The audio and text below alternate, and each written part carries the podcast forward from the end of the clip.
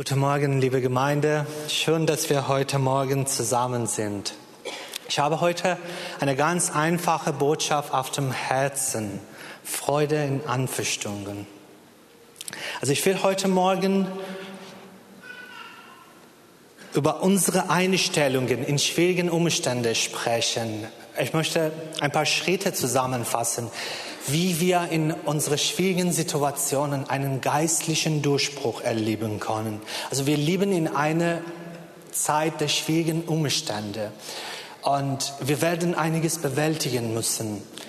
Es wird nicht so angenehm sein. Also in 1. Petrus 1.6 lesen wir, dann werdet ihr euch jubelnd freuen, die ihr jetzt eine kurze Zeit, wenn es sein muss, traurig seid in mancherlei Anfechtungen Paulus sagt in Philippa 4,4, freut euch zu jeder Zeit. Und Bill Johnson sagt zu diesem Vers, dieser Vers ist sinnlos, wenn wir nicht Enttäuschung und Verlust erleben. Wir brauchen oder wir müssen niemandem beibringen, sich zu freuen, wenn alles so läuft, wie er sich wünscht. Also ich glaube, hier in äh, solche Situationen möchte der Herr uns auffordern, einen, einen Sichtwechsel durchzugehen. Also wir können uns nicht Dinge aussuchen. Wir können nicht sagen, also ich will auf keinen Fall Schmerz erleben, ich will auf gar keinen Fall Verlust erleben. So eine Option haben wir nicht. Wir müssen lernen, diese Dinge durchzustehen und dabei stabil zu bleiben.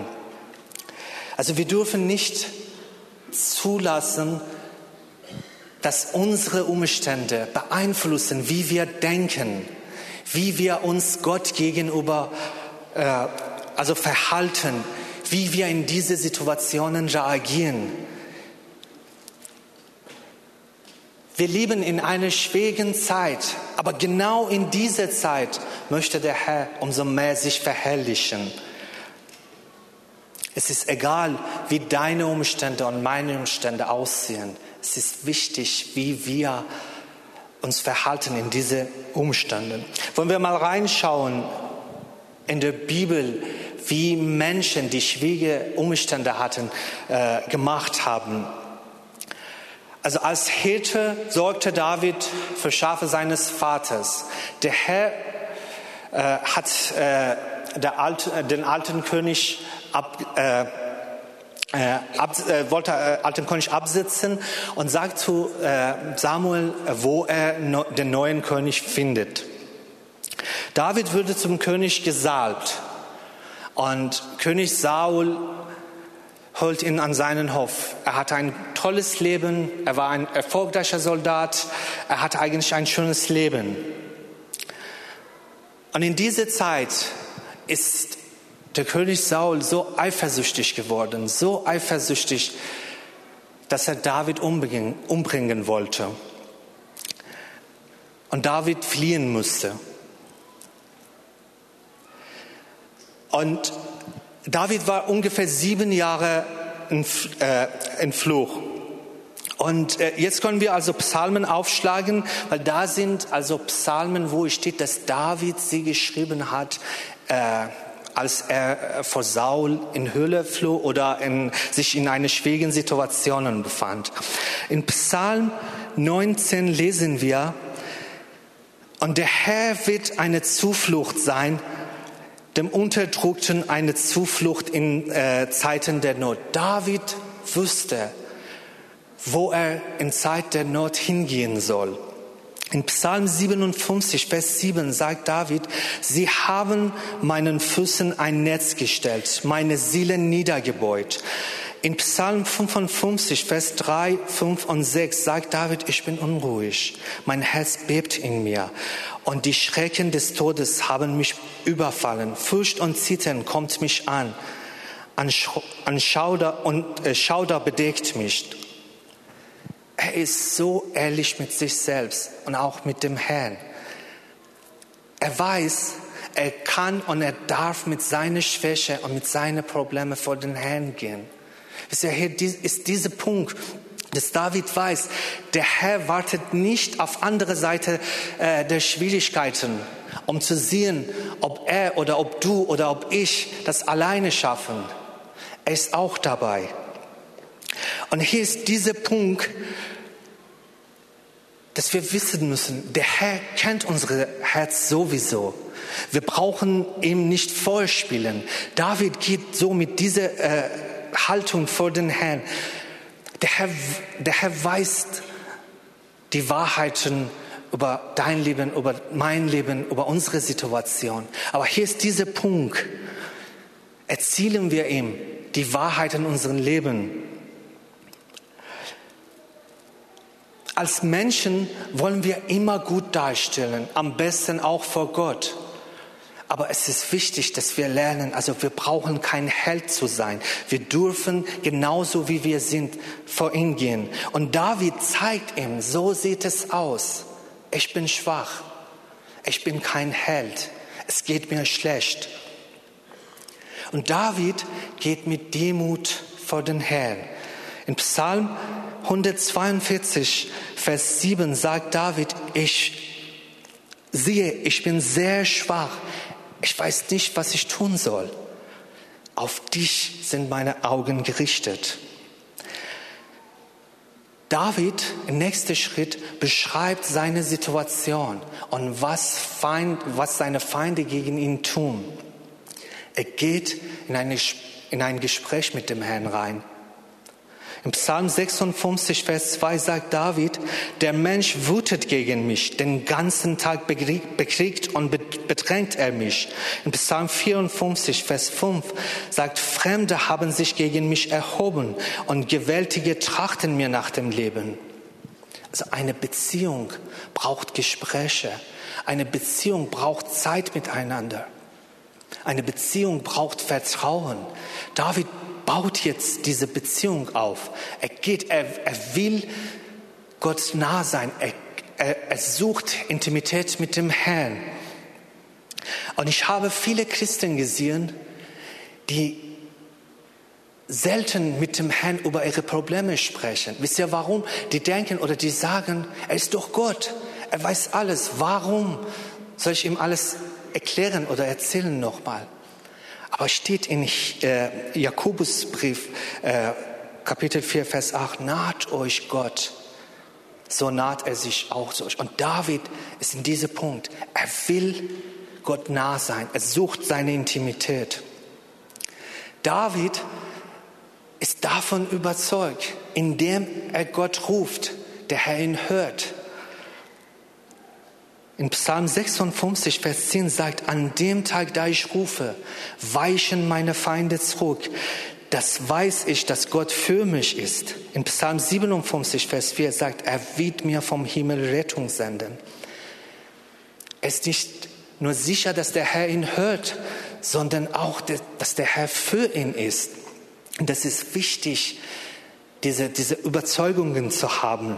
Er sagt in Psalm 20, Vers 3, nun weiß ich, dass der Herr seinen Gesalbten hilft. Er nimmt seine Identität in Herrn fest.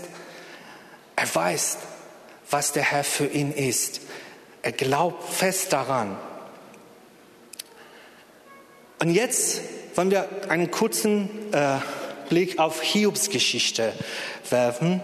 Hiob war ein untadeliger Mensch und auch rechtschaffener Mann.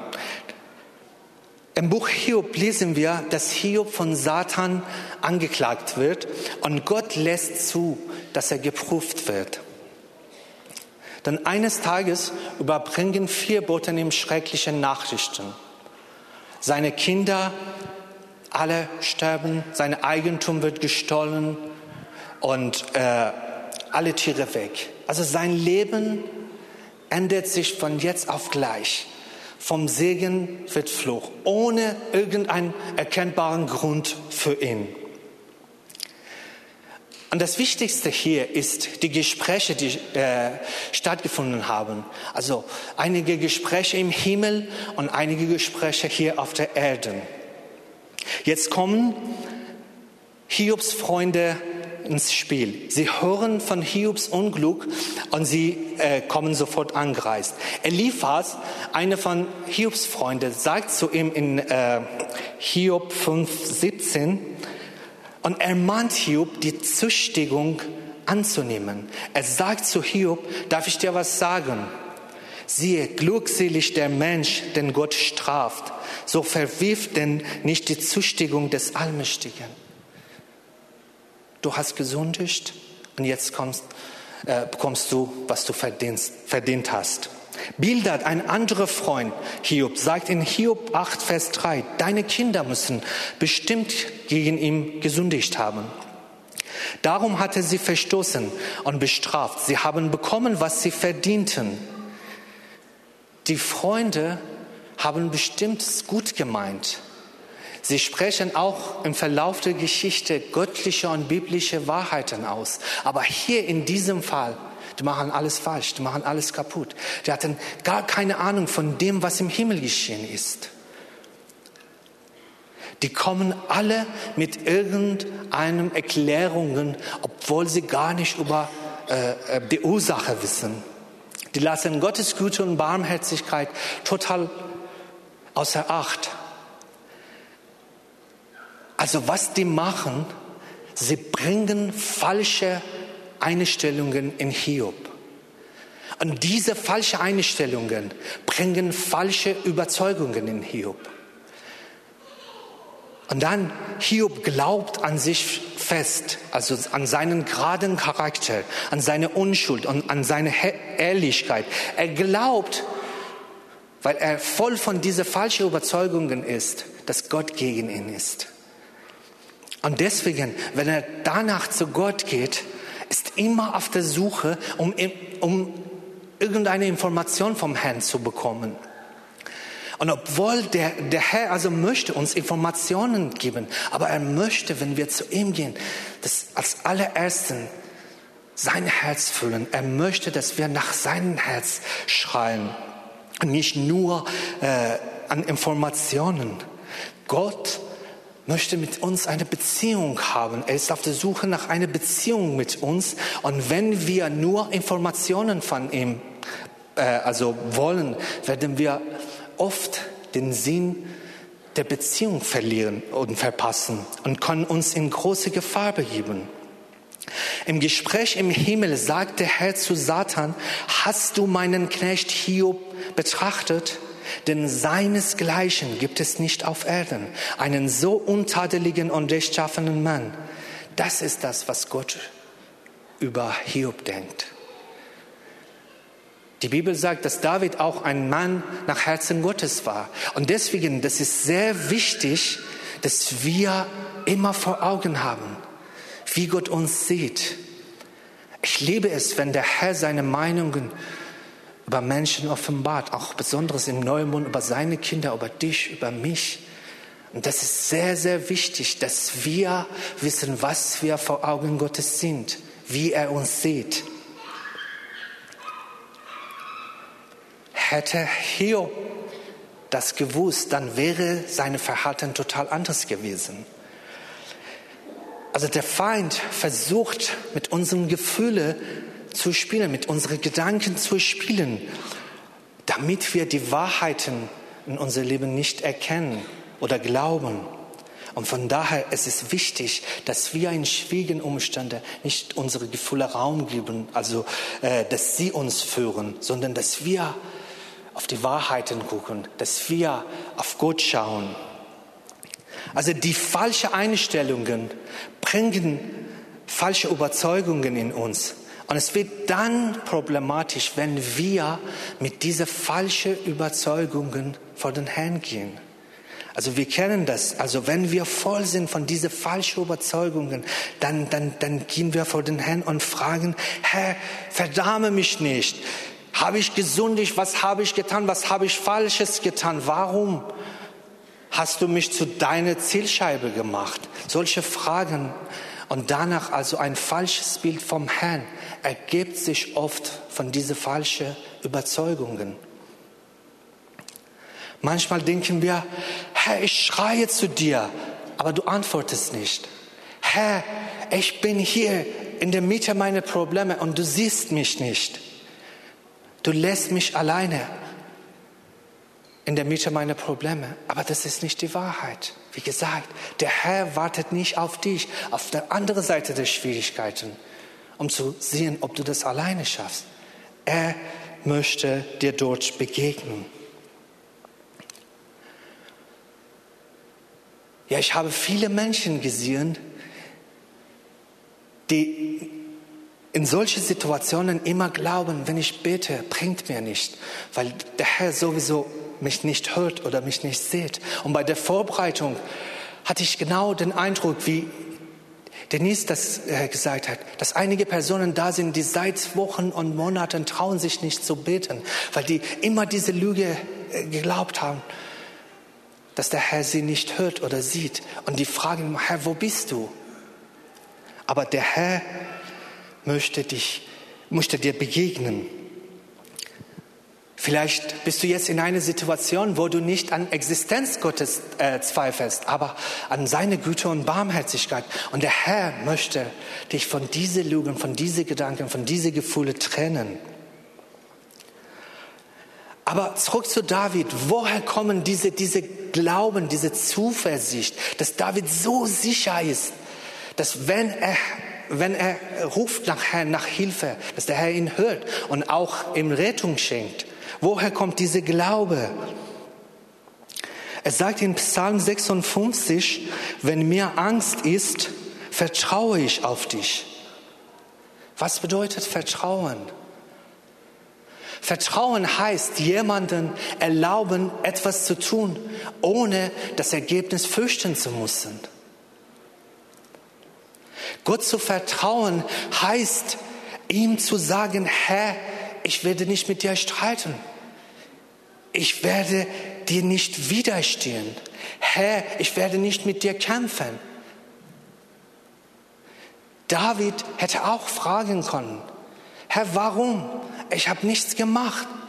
Wo bist du? Warum erlebe ich das? Du hast mich als König gesagt und jetzt erlebe ich also so eine Situation. Er hätte auch das fragen können. Warum, warum, warum? Aber das biblische Prinzip ist, Gott, wie komme ich raus? Heiliger Geist, wie soll ich reagieren? Wie soll ich handeln? Gott, wie geht es weiter? Gott, wer bist du? Gerade in dieser Situation für mich. Diese Warum-Fragen sind, sind äh, wie so, so eine Spirale Depression, die uns runterziehen wollen. Aber wie David, Herr, wer bist du gerade in dieser Situation für mich? Vielleicht wurde dein Vertrauen missbraucht und jetzt kannst du niemandem vertrauen. Also Gott vertrauen bedeutet nicht, dass alle Probleme sofort unbedingt jetzt weggehen müssen. Das bedeutet nicht. Aber wenn du Gott vertraust, bekommst du eine neue Perspektive auf deine Probleme. Und das ist das, was der Herr uns zeigen möchte. David kannte Gottes Perspektive auf seine Probleme. Aber wie können wir jemandem vertrauen? Also als Menschen, also wir können niemandem vertrauen, wenn wir ihn nicht kennen, wenn wir keine Beziehung mit ihm haben. Wir können niemandem vertrauen. David hatte eine enge Beziehung mit dem Herrn. Er hatte Gott erliebt und geschmeckt, wie er gut ist. Dass der Herr immer auf seiner Seite ist, war ihm klar. David war davon überzeugt, dass er so viel von Gottes Gute erlebt hat, dass er in solche Situationen nicht anderes denken kann, als dass er immer absolut gut ist. Immer, immer gut. Als meine Frau vor zwölf Jahren sich bekehrt hat und ihr Leben Jesus gegeben hat, hat der Pastor sie gefragt, bist du bereit, alle Menschen in dein Leben zu vergeben? Bist du bereit, alles, was du hast, Jesus zu geben? Und sie hat zu beiden Fragen Nein gesagt. Sie hat gesagt, alle außer meinem Vater und meine Tante, ich kann sie ihnen nicht vergeben. Als sie immer noch im Mutterleib war, hat, ihr, äh, hat ihr Vater eine Entscheidung getroffen. Da er drei Frauen und viele Kinder hatte, hat, sie eine hat er eine Entscheidung getroffen, sie zu einer anderen Familie zu verkaufen, weil einfach zu viele Kinder zu Hause waren und die andere Familie keine Kinder hatten. Drei Tage nach der Geburt hat die Tante sie abgeholt. Und die Tante war psychisch krank. Sie hat immer sie geschlagen und sie hat keine Kindheit erlebt, kein, kein äh, Familie, also keine Liebe in der Familie, kein Vaterliebe, keine Mutterliebe erlebt. Mit zwölf musste sie heiraten. Mit 13 hat sie das erste Kind bekommen, mit 14 das zweite Kind bekommen. Und sie war so eine alleinerziehende Mutter, hat sich scheiden gelassen, und war, war, sie hat niemals in ihrem Leben jemanden auf ihre Seite erlebt, niemanden auf ihre Seite gesehen, dass, dass sie ihm vertrauen kann. Sie hat solche Vertrauen nie gesehen hat. Und sie hat nur damals auch in der Gemeinde oder vorher von Jesus gehört. Sie hat ihn nicht erlebt vorher. Und deswegen hat sie gesagt, nein. Also Tante und Papa auf gar keinen Fall. Und dann hat der äh, Pastor gefragt, bist du bereit, alles, was du hast, Jesus zu geben? Und sie hat gesagt, Herr, ich gebe dir alles außer meine Kinder. Also Kinder darfst du nicht haben, aber alles, ja. Sie besucht regelmäßig den Gottesdienst und hat gemerkt, ach, hier ist eine andere Atmosphäre. Die Menschen, die haben so eine Freude und Friede, die ich nicht habe. Dann ging sie wieder zu Pastor und hat gefragt, warum ist es so, dieser Unterschied zwischen euch und zwischen mir? Woher gibt, also, äh, woher kommt dieser Unterschied? Und der Pastor hat wieder zurück zu dieser Frage gefragt, bist du bereit, alles zu vergeben? Und sie hat jetzt, also in dieser Situation, hat gesagt, Herr, ich will dich erleben. Ich habe keine Liebe erlebt, aber ich habe jetzt von dir gehört. Ich möchte dir vertrauen. Also ich bin bereit, Tante und Vater zu vergeben. Also Freude ist, keine, äh, ist äh, keine, äh, kein Gefühl, keine äh, emotionelle, emotionelle Sache. Freude ist eine Entscheidung. Und sie hat damals gesagt, okay, ich will Gott vertrauen, ich vergebe die beiden. Und dann hat Schritte mit dem Herrn weiter gegangen, äh, ist Schritte mit Herrn weitergegangen, aber immer noch auf diese Punkt aber Kinder darfst du nicht haben. Die bleiben bei mir. Ein paar Monate später wurde festgestellt, dass ihr Sohn schwer krank ist. Es ging ihm sehr schlecht. Und die Ärzte wussten nicht, also, also was die Ursache ist. Nach ein, zwei Jahren wurde festgestellt, dass die Krankheit medizinisch unheil, unheilbar ist. Und dann sind wir nach Deutschland gekommen. Es ging ihm immer noch schlechter. Er hat viel Gewicht verliert. Also es ging ihm wirklich schlecht und es gab keine Hoffnung mehr. Eines Tages hat er angerufen und sagte, ich hatte ein Gespräch äh, mit, mit meinem Arzt und äh, der hat mir gesagt, also es gibt keine Hoffnung mehr. Mama, ich werde sterben. Und damals waren wir nicht als Asyl anerkannt. Wir hatten keinen Reisepass. Wir hatten, äh, wir, äh, sie konnte ihn nicht besuchen. Und das war so eine schwierige Situation für uns allen. Und eines Tages kam sie zu mir und sagte, Kav, ich brauche deine Hilfe. Ich will mit dir zusammen vor den Herrn gehen. Sie hat die Geschichte mir erzählt, dass sie bei Bekehrung hat, der Herr gesagt, hat dem Herrn gesagt, ich gebe dir alles außer meine Kinder. Und sie hat gesagt, komm, wir sollen vor den Herrn gehen. Ich habe so viele gute Sachen von dem Herrn erlebt, dass ich jetzt weiß, der Herr ist vertrauenwürdig. Sie hat gesagt, ich will zu Herrn gehen und sagen, Herr, es tut mir wirklich leid, dass ich damals das gesagt habe. Ich habe nur von dir gehört, aber ich habe im Verlauf der Zeit dich erlebt und ich weiß, Jesus, du bist vertrauenwürdig. Ich gebe dir meine Kinder auch. Die gehören dir. Alles, was ich habe, gehört dir. Ich will nichts zurückhalten. Alles gehört dir. Alles, was ich brauche, bist du, Herr. Du, du bist mir das Wichtigste. Und ein paar Monate später hatte der Sohn angerufen und sagte, Mama, es gibt Hoffnung. Ein Arzt hat mir gesagt, also wir sollen dich operieren. Und der Herr hat ihn geheilt. Und es geht ihm heute gut. Und äh, der Herr hat wirklich ein Wunder gemacht.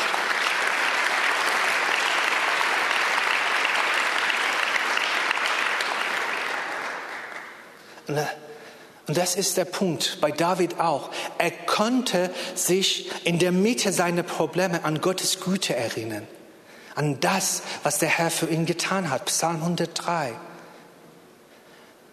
Meine Seele, erinnere dich an das, was der Herr für dich getan hat. Und sogar nicht nur eine Erinnerung, sondern er lobt und preist Gott für Dinge, die Gott vorher für ihn getan hat. So geht er von seiner Angst weg, raus, indem er in Psalm 56 sagt, wenn mir Angst ist, vertraue ich Gott. Gott ist gut und David ist davon überzeugt. Und das war nicht alles, dass David nur Gott lobt und preist für Dinge, die in Vergangenheit geschehen sind, sondern für seine Verheißungen. Es ist wichtig, in Unsichtbare zu schauen. Er hat so viele Verheißungen von dem Herrn bekommen. Und er lobt Gott für die Dinge, die in Zukunft geschehen werden, jetzt gleich. Er zieht diese Dinge von unsichtbarer Welt in die sichtbare Welt, indem er Gott dankt und preist und lobt. Er sagt im Psalm 54, 54, äh, Vers 6, dass er Gott Opfer bringen möchte, und zwar mit Lob und Danksagung. Dein Lob macht dein Leben und den Raum, in dem du dich bewegst, zu einem Ort, wo Gott regiert. Dein Lob sagt, Herr, ich vertraue dir. Herr, du bist mir genug. Du bist viel, viel stärker als das, was mich bedrohen möchte. Und David war immer in dieser Haltung. Im Kampf gegen Goliath hat er sich auch an die Güte Gottes erinnert und sagte in 1 Samuel 17, äh, 37, der Herr, der mich von dem Löwen und Bären errettet hat, er wird mich auch von diesem Philister erretten. Das zeigt uns, dass David ständig in dieser Haltung war. Aber manchmal ist es so, dass wir dass, dass wenn wir in schwierigen Situationen sind, sind wir wieder mit diesen Warum-Fragen beschäftigt oder wir erinnern uns an das, was wir für den Herrn getan haben. Herr, warum ist es so? Ich gehe doch jeden Sonntag zur Gemeinde, ich mache Hauskreis, ich, äh, ich mache mit in der Gemeinde, ich habe das und das gemacht, ich bin zehn Jahre in der Gemeinde, ich bin 20 Jahre in der Gemeinde. Und wir stellen uns in den Mittelpunkt. Aber David ist im Gegenteil. Er versucht immer, Gott in den Mittelpunkt zu stellen. Er sagt, Herr, sei du der Mittelpunkt in meinem Leben. Er schaut immer auf den Herrn.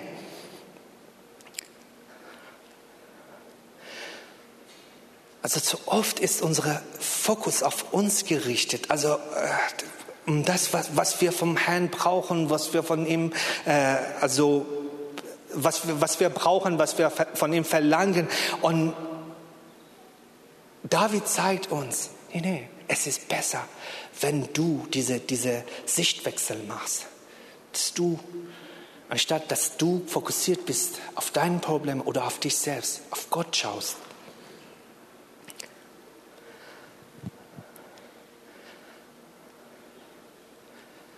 Also Hiob sagt auch in äh, Hiob 42, Vers 5, von Hörensagen hatte ich von dir gehört, aber nun hat meine Auge dich gesehen das zeigt uns, wir sollen Gott erleben und seine Intimität spüren. Jedes Mal, wenn wir Gott erleben, entdecken wir etwas an Gott, die wir nie, anderes nie entdecken können. Das ist das, wenn David sagt, also in Psalm 23, ne, wenn ich durchs Tal der Todesschatten gehe, fürchte ich kein Unglück. Also das zeigt, es gibt eine Dimension von Gottes Gegenwart, von Gottes Güte, von, von seiner Intimität, die wir nur in diesem Fall erleben können. Es ist wichtig, dass wir ihm Raum geben, dass er an uns arbeitet. Also wenn wir nur von ihm hören, das bedeutet nicht, dass wir ihn wirklich kennen.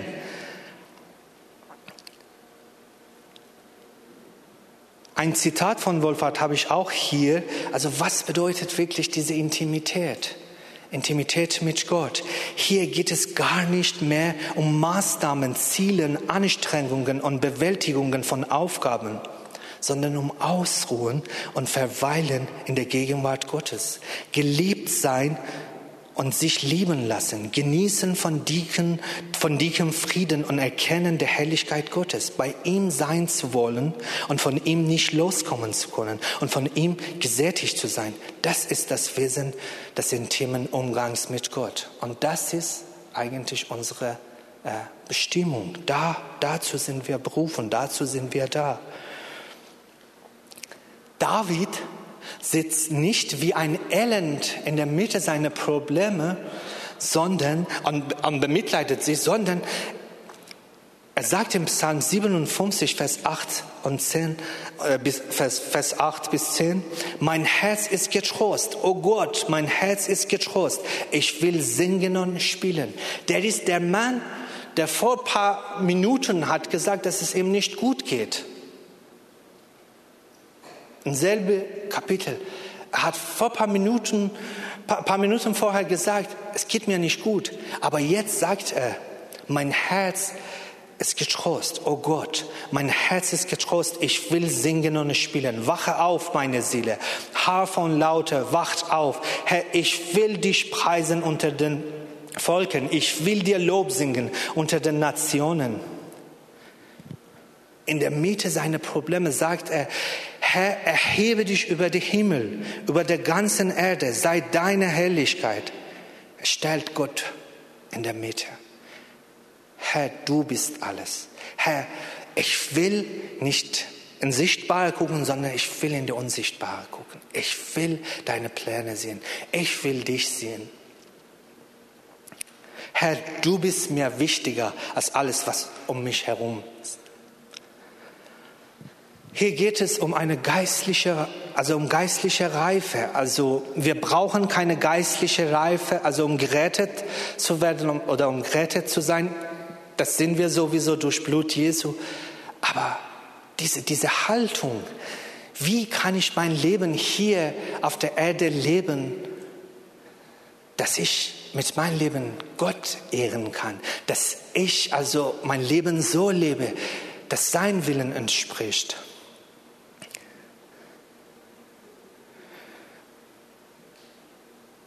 Und das ist diese, diese Sichtwechsel, dass man in Zeit der schwierigen Umstände auch Freude in Überfluss erleben kann. Freude ist kein emotionale Sache, kein, kein Gefühl. Freude ist eine Entscheidung. Herr, ich entscheide mich, wie meine Frau gesagt hat. Herr, ich entscheide mich, mich von meiner Vergangenheit zu trennen. Ich entscheide mich von Bitterkeit zu trennen. Ich entscheide mich für deine Liebe. Ich entscheide mich, einen Sichtwechsel zu machen.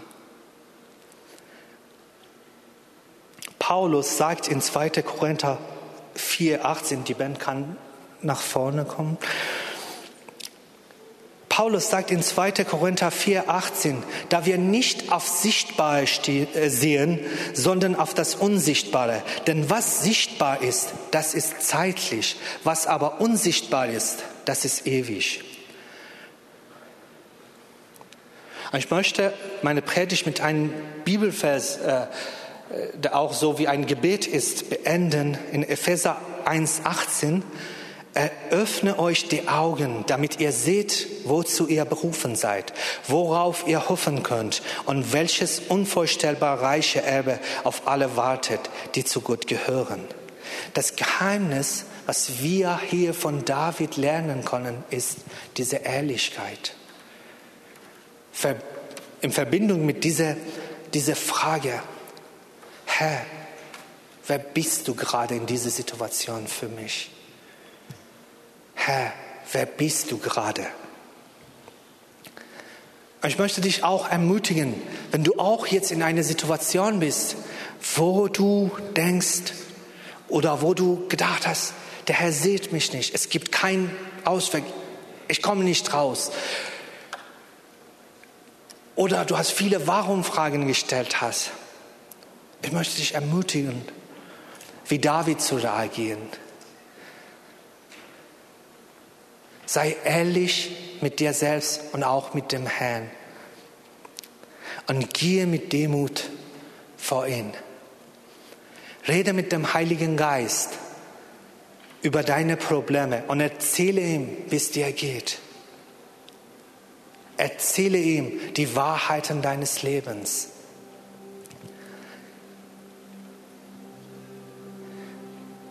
Als nächstes erinnere dich an das, was der Herr in Vergangenheit für dich getan hat. Fange an, Herrn zu loben und zu preisen. Bete ihn an. Frag den Heiligen Geist, wie der Herr dich sieht.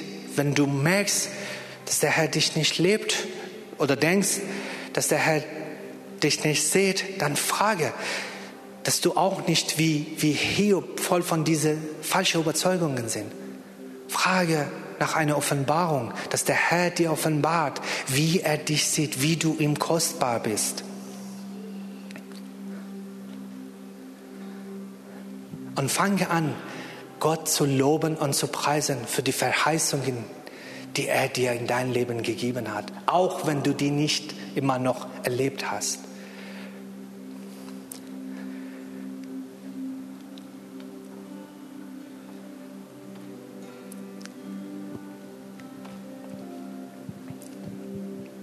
Ich werde kurz beten und wir können, wir können vor den Herrn gehen.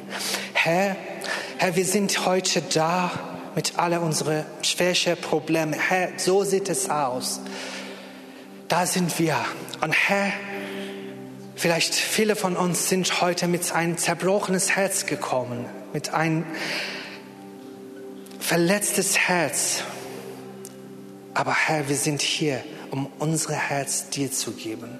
Herr, wir sind hier, um, zu, um, um, dir zu sagen, Herr, alles gehört dir, wir geben dir alles. Und Herr, wir sind hier, um dir zu sagen, du bist vertrauenwürdig. Wir vertrauen dir. Herr, wir legen alles vor dich auf den Altar. Und wir wollen diese übernatürliche Freude erleben. Wir wollen heute dich in eine neue Art und Weise erleben.